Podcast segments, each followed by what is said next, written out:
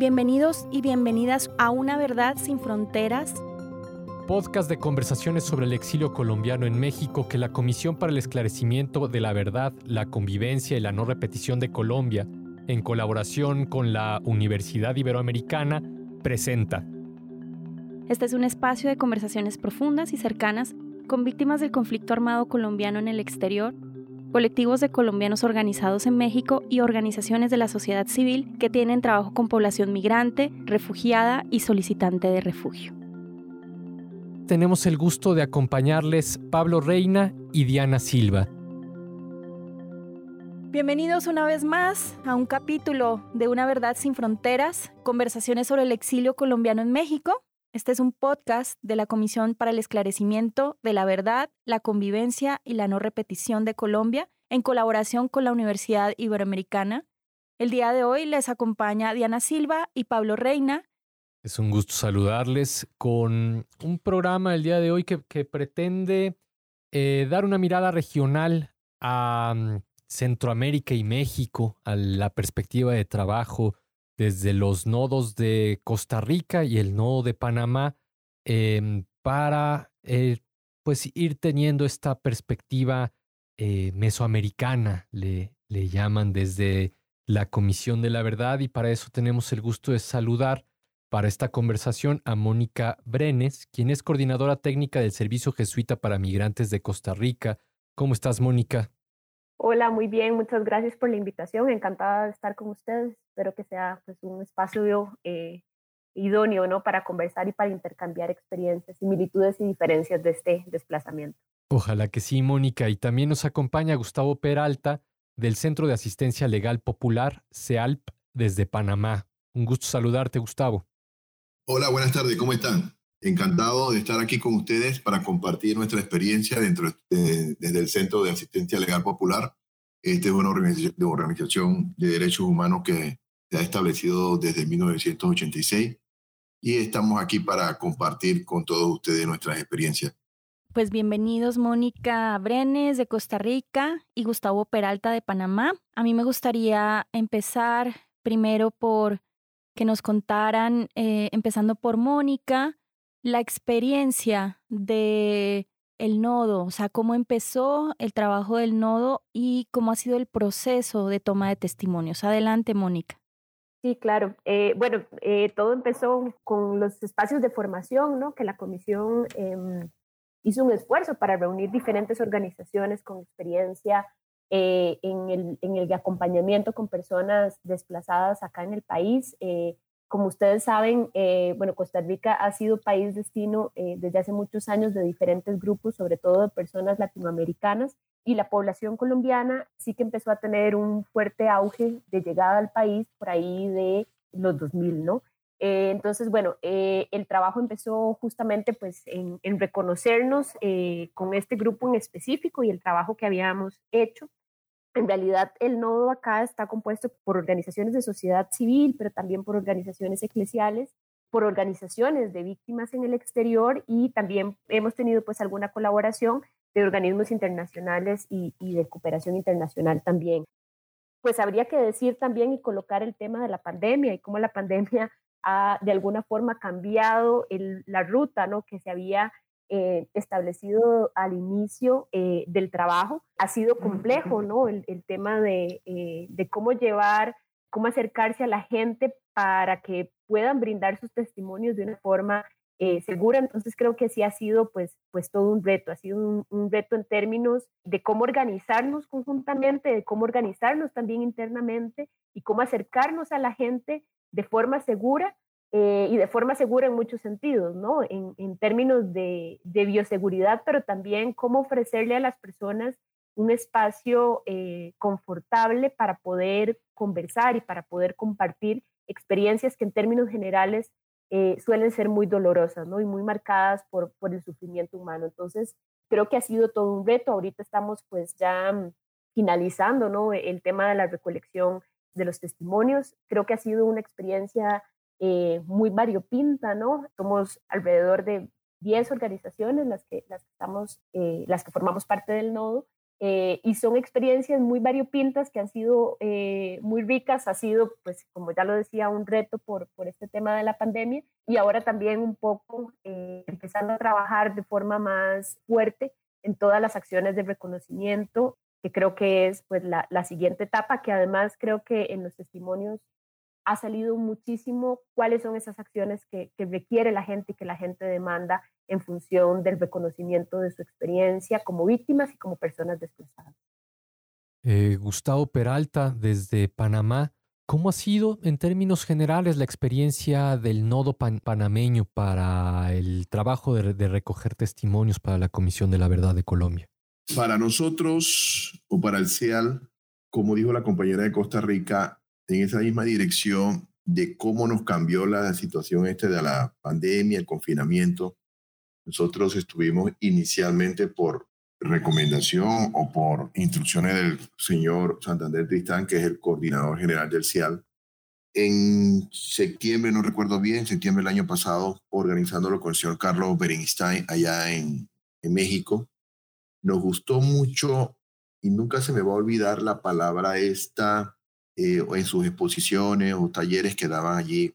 Ahora vale la pena. Bajo este, este concepto o esta frase, nosotros, vino la pandemia, era un compromiso, se dieron unas reuniones en enero, el CIALS dentro de la ciudad capital, eh, nos comprometimos a buscar testimonios, pero desde un, aspecto, desde un aspecto geográfico de Colombia, tratar, tratar de recoger todas las informaciones, todas las versiones. En el trabajo de protección o solicitante de la condición de refugiado, eh, tenemos experiencia desde 2000, por lo menos yo en el CIAL desde 2005, 2004, y durante todos estos años por lo menos tenemos un conocimiento de cómo se han movido los distintos actores de, del conflicto armado en Colombia. Entonces, bajo, esta, bajo esta, estas, estos lineamientos, nos propusimos eh, tratar de ubicar toda la parte esta geográfica de Colombia,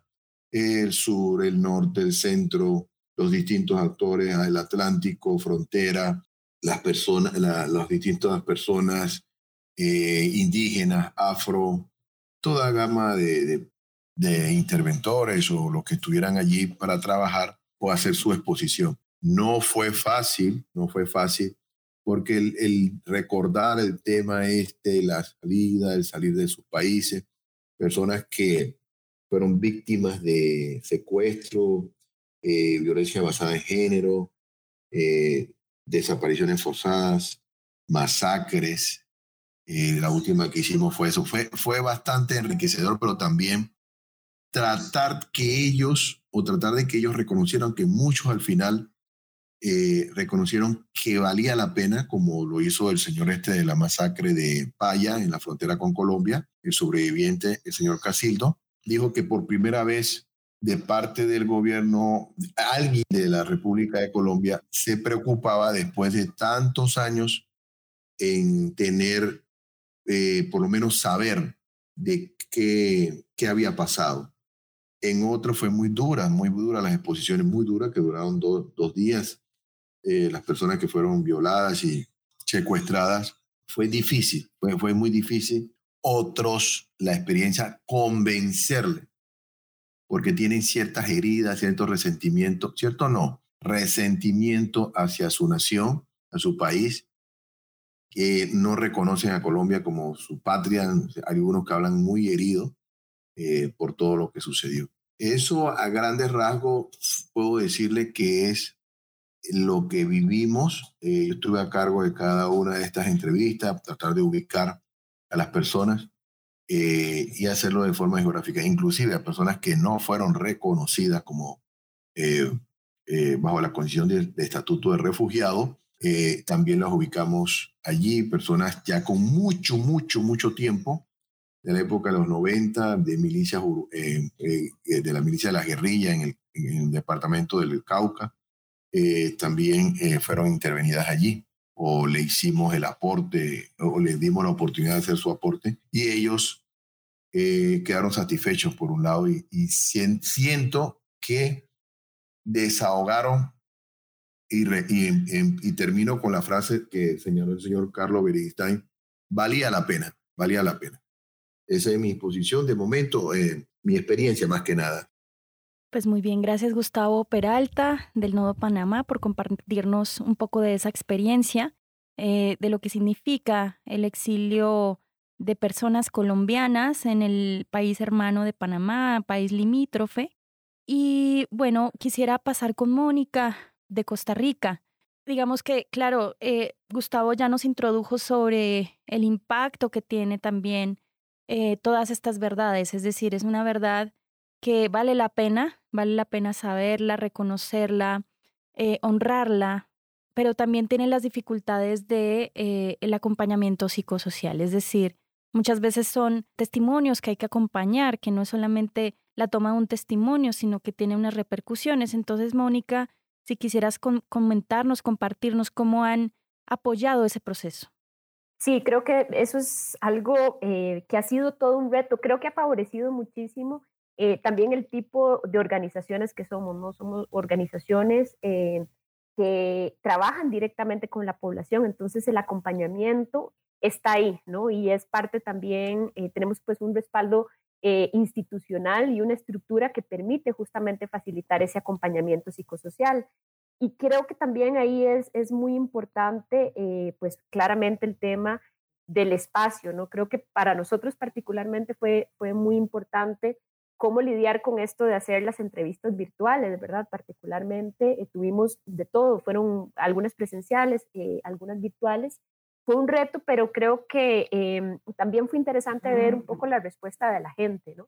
Las respuestas también de la gente y la forma de, afrontamiento también fue muy, muy variopinta, ¿no? Eh, y creo que ahí también sería muy importante destacar eh, el tema de quién entrevista, ¿verdad? En, nuestro caso, en el nodo de Costa Rica, eh, fuimos personas costarricenses, pero también muchas personas colombianas, por ejemplo, una de, las organizaciones de base Ecos de Colombia que estuvo tomando también testimonios, señalaban eh, y lo conversábamos, ¿verdad? También para las personas a veces es mejor hablar con una persona colombiana, pero en muchas ocasiones no, ¿verdad? Entonces también creo que, eh, que lo que señalaba eh, Gustavo es, es muy importante en términos de los impactos que tiene en la gente, pero también es muy, fue muy interesante ver las diferentes aproximaciones que tiene la gente. A nosotros nos llamó muchísimo la atención desde, desde nuestro trabajo del Servicio Jesuita para Migrantes ver que gente con la que tenemos mucho contacto, ya también pues una, una relación de años y que siempre ha sido pues muy participativa y muy, eh, muy animada, ¿no? Para, para, para formar parte de diferentes espacios, cuando le planteamos un poco la, la idea de, de, poder tomar su testimonio, eh, algunas lo pensaron mucho, otras dijeron eh, definitivamente no, unas dijeron sí al inicio y conforme pasaron los días fueron echando para atrás, ¿no?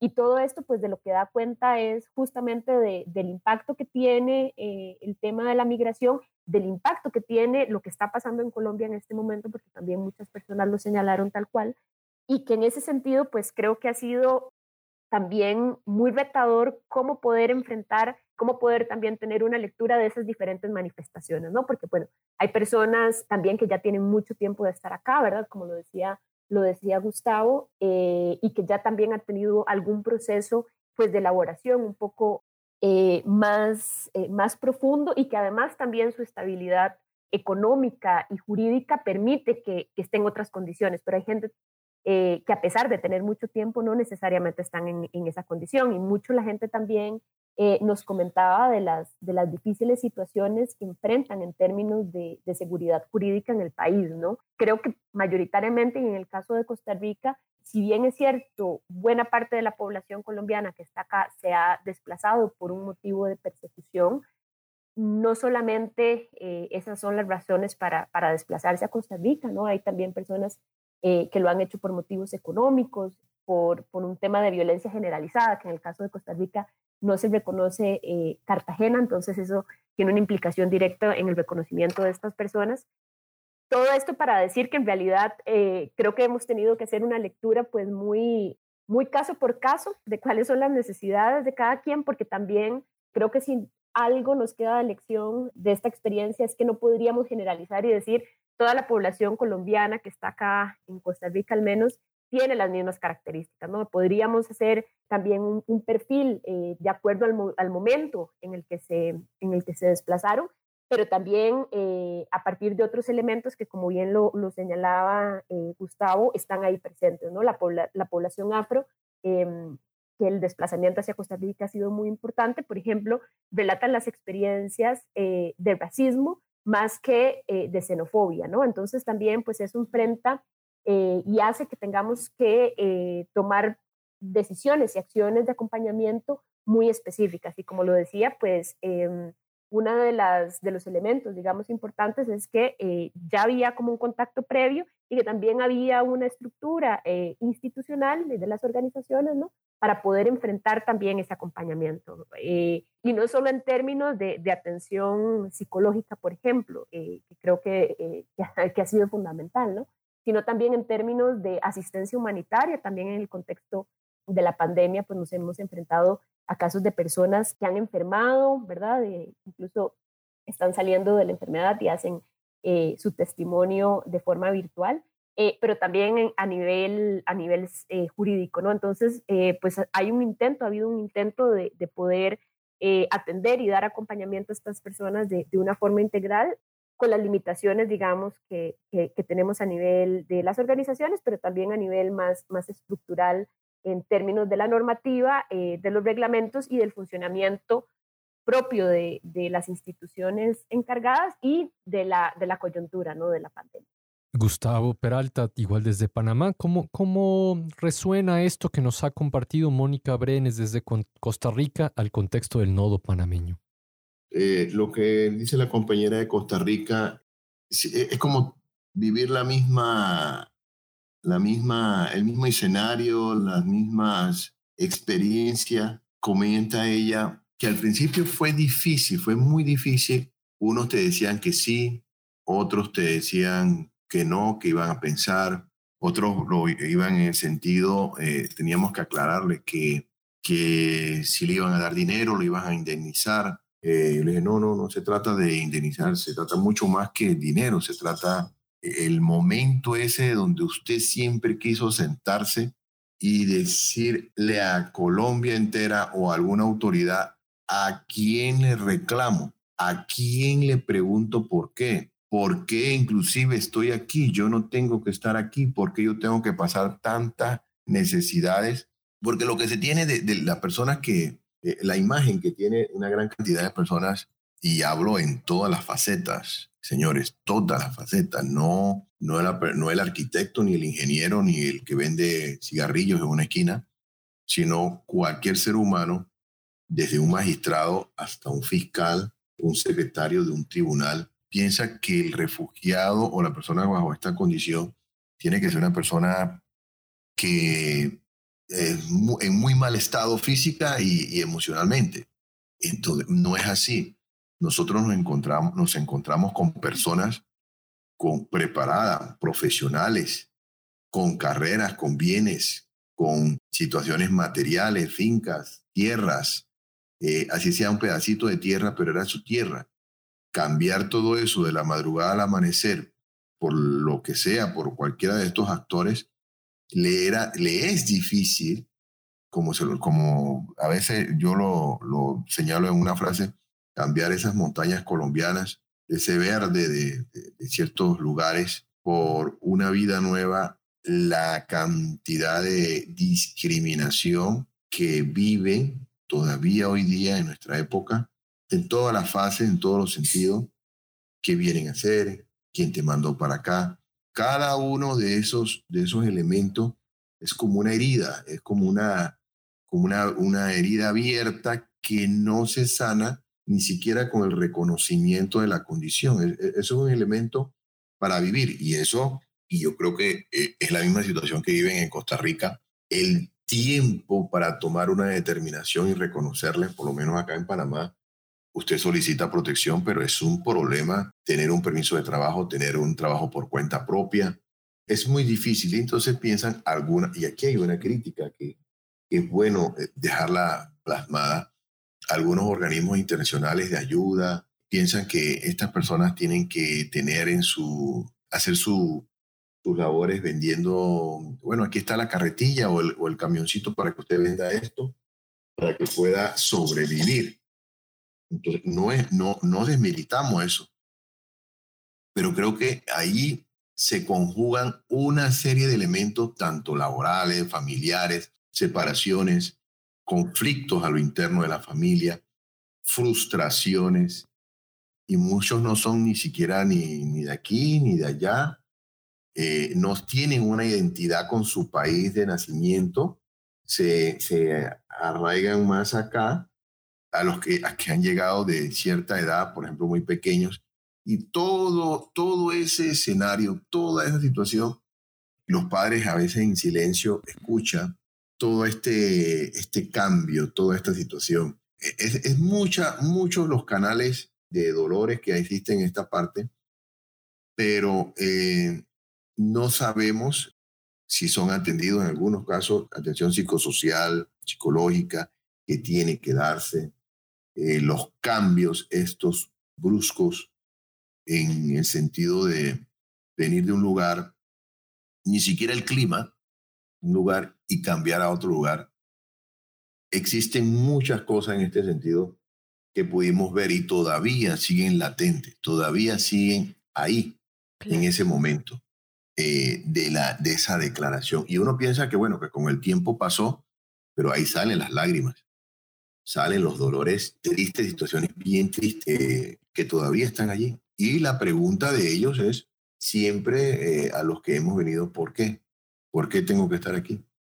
Y, y, recibir no, esa, no ese abrazo de, fraternal del, del vecino de la frontera o del vecino del vecino país, sino también algunos, algunos tratamientos injustos, descalificaciones, estigma, estigma de, hacia la nacionalidad que pega, que yo, yo he tratado de, de, de no mencionar países, pero bueno, estamos tratando de un país específico, porque se da eso y es triste que en este momento todavía tengamos que hacernos una autoevaluación de cómo llamarles para que esto no insista en esa discriminación. Y, yo reitero, inclusive actores o abogados, compañeros, psicólogos que caen en esa descalificación porque no sé, no, yo no soy un santo ni soy, creo que no hay un San Gustavo todavía, pero todavía no me explico cómo que estás trabajando para una situación como esta y empiece la descalificación. Queremos aprovechar que tienes la palabra para que nos compartas ahorita que ya se están, están me imagino que finalizando la toma de testimonios con cara uh -huh. al, al, diálogo social. ¿Qué tienen contemplado? ¿Qué, qué vislumbran para comenzar eh, con ese proceso?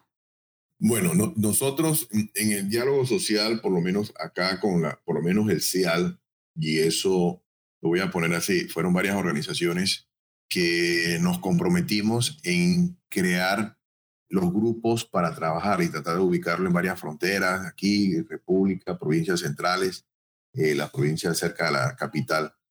Nosotros contribuimos con, con una cantidad específica. Creemos que no puede quedarse en esta parte de la, la versión de ellos, la lucha de ellos, la exposición de ellos, sino que debe darse esa parte de la atención y vislumbrar todos estos temas dentro de las organizaciones. No sé las demás organizaciones si llegaron a cumplir con su cuota, con su, su posición, pero esto del COVID afectó muchísimo muchísimo a, a, esa parte y creo que es un compromiso de aquí en adelante, de octubre, de noviembre y hacia adelante, para que todos estos puntos puedan darse, porque estamos, estamos, pienso yo, que estamos como una expresión, una pata suelta, porque debemos trabajar a lo interno de esto. De parte de acá de, la, de Colombia hemos tenido el apoyo con los interlocutores, pero pienso que aquí no se puede eh, quedarnos en, en la exposición, sino seguir trabajando dentro de, de, este, dentro de este objetivo. Y creo que ese es el reto de esta iniciativa ¿no? de la Comisión de la Verdad y nosotros también a lo interno, que trabajemos conjuntamente con ellos para que ellos eh, no, no sigan eh, eh, pueda, o minimicemos el tema este de, la, de visibilizar el, el asunto de la víctima, Porque, mira, te digo algo y me voy, me alejo un poquito de la pregunta. Hubo una de las entrevistadoras que ella dijo, no, no, que fue la más durísima de las entrevistas, que fue la que fue secuestrada, fue, fue violada, no por uno, por seis, siete personas. Y ella dice, yo no soy un héroe, no me miren como héroe, no me miren como héroe, no me miren con lástima. Tampoco quiero las migajas o las situaciones de las organizaciones. Nosotros tenemos que luchar para que el que venga no pase por lo que pasamos nosotros. Ya ese, esa, esa careta o ese, ese saco, esa capa de, de lástima y víctima, sí sufrimos víctima en momento, un momento dado. Pero quitémonos eso de, de, de la mente y hace una autocrítica a sus propios compañeros de, digamos, de, de, de esta condición. Mónica Brenes, desde Costa Rica, el trabajo hacia el diálogo social en el nodo costarricense, ¿cómo se vislumbra? ¿En qué va? ¿Hacia dónde están trabajando? Sí, eh, bueno, creo que, eh, como bien lo señalaba Gustavo, son, muchos elementos a tener en cuenta, pero creo que también eh, la diversidad de organizaciones que estamos, estamos acá, ¿no? Hay algunas que tienen un corte más, más investigativo de incidencia, ¿no? Como el, el, el Instituto Interamericano de Derechos Humanos, también algunas eh, eh, como Cáritas, Jóvenes Sin Fronteras, ¿no? que son eh, organizaciones con diferentes tintes, pero que em, un poco lo que se está vislumbrando es cómo poder justamente em, jugar con esa diversidad para señalar, creo yo, tres elementos que diría que son, que son básicos. ¿no? Uno es el tema eh, que salió muchas, eh, en muchas ocasiones eh, en las entrevistas, que es el tema de quién me pide perdón por lo que pasó, ¿no? Y, creo que esto es algo que, bueno, que además ha estado en las comisiones, en las diferentes comisiones de la verdad que han habido, al menos en América Latina, es algo que, que surge, ¿no? Pero que la gente lo trae como algo muy importante, ¿no? ¿Quién, quién, quién se disculpa conmigo por, por mis pérdidas, por los familiares que perdí, por, por, por mi casa, eh, por mi proyecto de vida y por las diferentes situaciones, muy difíciles situaciones que enfrentan en el tránsito y en el país de destino. ¿no? Creo que ese es un elemento que sí nos gustaría mucho eh, recalcar, ¿no? Cómo, cómo, la gente está pidiendo eso, eh, que es un acto pues simbólico, pero, pero de muchísima importancia, ¿no? Y que creo que además también no pasa solo por el tema de un reconocimiento colectivo, que por supuesto es importante, pero eh, en una de las últimas entrevistas que tuve, una persona me decía, bueno, eh, el problema es que a nosotros nos ven como un saco de maíz, ¿no? usaba esta metáfora y decía, bueno, el saco de maíz es importante y es vital, pero al final de cuentas también cada grano es importante, ¿no? un poco justamente para, para personalizar, ¿no? esta afectación que ha habido, porque podemos hablar de números, pero bueno, al final de cuentas el impacto en la vida de la gente es, es muy importante. Entonces creo que este, este será un tema. El tema sin duda eh, de la discriminación y de la violencia que, ya Gustavo también se refería, ¿no? Eh, la estigmatización, el vínculo eh, con el tema de, del narcotráfico, del sicariato, del trabajo sexual que ha salido recurrentemente en las entrevistas, es algo que también en términos de, de campañas de sensibilización a la sociedad costarricense y desgraciadamente también a las, a las personas que eh, trabajan en las instituciones públicas es indispensable para poder también mejorar la calidad de vida de estas personas. Y por último, eh, diría, eh, diría yo que también está todo el tema de cómo demostrar y cómo em, visibilizar ¿no? la, la, la, resiliencia de las personas. Y creo que lo que decía Gustavo Em, al final era, es muy importante, ¿no? Es como, como las personas también se apropian em, de, un, de un rol que es diferente a este rol de, eh, de víctima, ¿no? Y que reconocen también las, eh, los esfuerzos em, que han tenido para poder enfrentar situaciones tan duras eh, y poder rehacer, digamos, su vida. Creo que esto es como muy importante, ¿no? Cómo, cómo visibilizar también esa, esa resiliencia los aportes de la población colombiana al país, creo que es fundamental.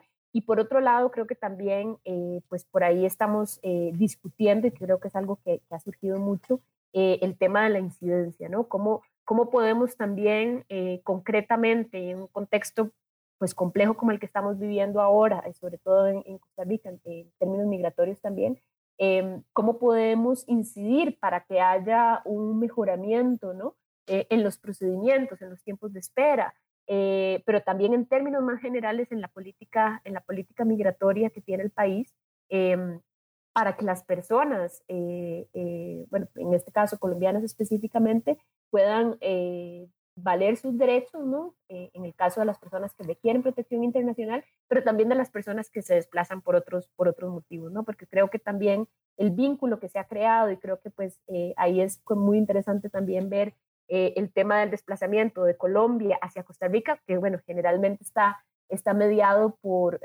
por Panamá, ¿no? La gente viaja a Panamá en avión y después se trasladan vía terrestre a Costa Rica, muchos, muchos incluso han narrado cómo han pasado eh, el Darién, ¿no? A pie, y eso nos habla pues de las, de las difíciles eh, condiciones, ¿no? De desplazamiento. Eh, y creo que en este sentido pues es, es, muy importante cómo podemos divulgar, ¿no? Y cómo podemos también sensibilizar a las personas costarricenses de otras, de otras nacionalidades que también viven acá, funcionarios públicos, que creo que es, es fundamental, y a la población en general, ¿no? Porque creo que em, eh, que el tema del desplazamiento mm, y de los motivos eh, por los cuales la gente eh, se ha desplazado son muy fuertes, pero que al final de cuentas el país de, el país de destino desgraciadamente no necesariamente ofrece las condiciones, ¿no? Y la gente esto también lo señala mucho, em, que había una imagen de Costa Rica muy idealizada, que si bien es cierto, la mayoría de gente dice que se siente más tranquila acá, pues en sus narraciones no expresan muchas situaciones de discriminación, eh, muchas situaciones eh, de violencia, digamos, institucional, que es necesario también un poco vislumbrar eh, y que sea también algo que no solo le corresponde, y creo que este es un esfuerzo de la Comisión, ¿no? que no solo se vea como una responsabilidad del Estado colombiano, sino también una responsabilidad de los estados em, que acogen, ¿no? porque creo que hay elementos muy importantes a tener en cuenta y que esta es una oportunidad para, para visibilizarlos y ojalá para poder tomar medidas al respecto. Muy bien, pues muchas gracias, Mónica Brenes, coordinadora técnica del Servicio Jesuita para Migrantes del Nodo Costa Rica, y Gustavo Peralta del CEALP, Panamá, Centro de Asistencia Legal Popular. Les agradecemos muchísimo por su participación. Para nosotros es muy importante contar con sus voces, con sus opiniones, con sus puntos de vista sobre este proceso tan complejo con tantas aristas que es el exilio colombiano en los diversos países, en este caso los países centroamericanos. Eh, y nos despedimos de este programa, Una Verdad sin Fronteras, conversaciones sobre el exilio colombiano en México. Muchas gracias por su atención, nos vemos en el próximo episodio. Somos Diana Silva y Pablo Reina. Una Verdad sin Fronteras es un podcast de la Comisión para el Esclarecimiento de la Verdad, la Convivencia y la No Repetición de Colombia en colaboración con la Universidad Iberoamericana, así como con Ibero.2, canal digital de la estación de radio Ibero 90.9. Para mayor información, síguenos a través de las redes sociales, arroba Comisión Verdad C, y para seguir al Nodo México, arroba Nodo México CEP. También estamos en la página oficial de la comisión, comisiondelaverdad.co. Para escuchar más, entra a Ibero 2.cloud o síguenos en redes sociales arroba ibero99fm o ibero90.9 en Facebook. Agradecemos en la producción a Jorge Ceja Morán y en la realización a Uriel Rodríguez.